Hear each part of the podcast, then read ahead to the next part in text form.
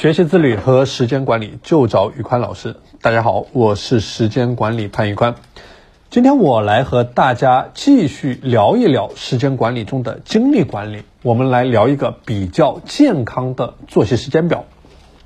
早上七点起床，起床是一天当中的第一个挑战。很多人早上起不来，因为他缺乏驱动着他早起的动力。大家可以把平时喜欢做的一些事情安排在早上去执行，以创造早起的动力。比如说，你晚上的时候喜欢做什么样的事情？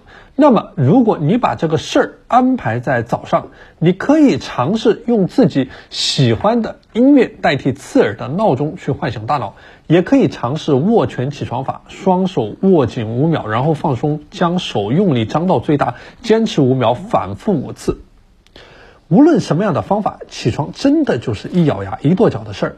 给自己十秒钟，倒数十次之后必须起床，你会发现起来了也就起来了。起床之后如果模糊，可以花五分钟冲一个热水澡，整个上午都会觉得异常清醒。早上七点半到八点早餐，早餐必须吃好，这没有什么好解释的。但是为什么还是有这么多人不吃早餐或者胡乱对付两口呢？我认为主要有两点原因：第一，没有时间，慌慌张张赶着出门；第二，没有食欲。其实这两个问题都可以通过一个规律的作息时间表去解决。一旦你能够按时起床，你自然有充足的时间去吃饭，而养成到点吃饭的规律作息时间，自然也就有了食欲。早上八点到八点半通勤，通勤的时间不要去浪费掉，可以做下面的一些事情。比如说，你可以对一天的工作进行一个简单的规划，列出今天要做的最重要的六件事情。你可以听一些个人成长的音频节目，你可以去学外语背单词，你可以每天花半个小时在你的成长提高上，那么一年累积下来也是一笔巨大的时间财富。早上八点半到十二点做最有价值的工作，这三个半小时不夸张的说，比黄金还宝贵。这个时候的一小时顶上下午的三个小时。经过一晚上的休息，此时的大脑如同一张一尘不染的办公桌。最好的做法就是把最有价值和挑战的任务安排在这个时间段去执行，以此获得最大的时间投资回报率。把好钢用在刀刃上。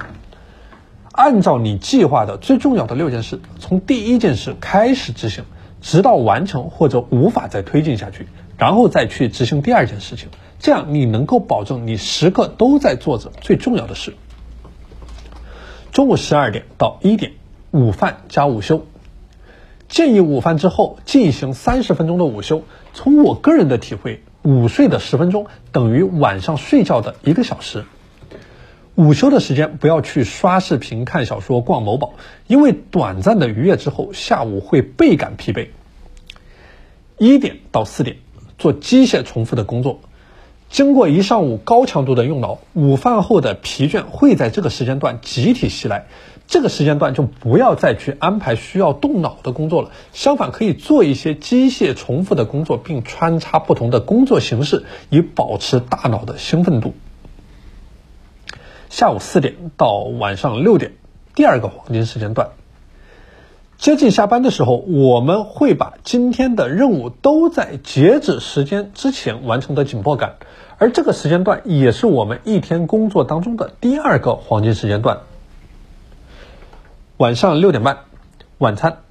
晚餐的一个核心就是我们说的七分饱，保持适度的饥饿。不仅能够让我们的机体保持健康，也可以让我们的头脑保持兴奋度，更好的去迎接竞争中的各种各样的挑战。晚上七点半到八点锻炼，每天都要坚持锻炼。根据我的体验，锻炼之后除了会觉得心情更加愉悦、学习工作效率更加高以外，也会让你的思路变得更加敏捷。锻炼的形式建议以有氧和无氧相结合，比例按照二比一进行搭配即可。有氧运动推荐慢跑、游泳、球类运动等等。晚上八点到十点，自我提升。如果你每天可以抽出两个小时进行提升，意味着你一年可以多出整整七百三十多个小时，而正是这七百三十多个小时的时间，拉开了你和绝大部分人的差距。晚上十点半睡觉，给自己立下一个规矩：睡前的半个小时不再去刷短视频、追剧、玩游戏、看小说。哎，你可以和家人聊聊天、读书、听一些轻缓的音乐。闻一下香薰，总结一下一天，以最好的状态做好入睡前的准备。好的，日程表给大家介绍完了。每个人的情况不同，你可以根据你的实际情况，在这个日程表的基础上进行调整，创建你的日程表，管好时间，规律作息，如何过好一天，就是如何过好一生。好的，今天的内容先和大家分享到这里。大家如果愿意加入到我的自律打卡社群，欢迎添加我的微信 p a n l e o n 一九八八 p a n l e o n 一九八八，我是时间管理潘宇宽，我们下期节目再见。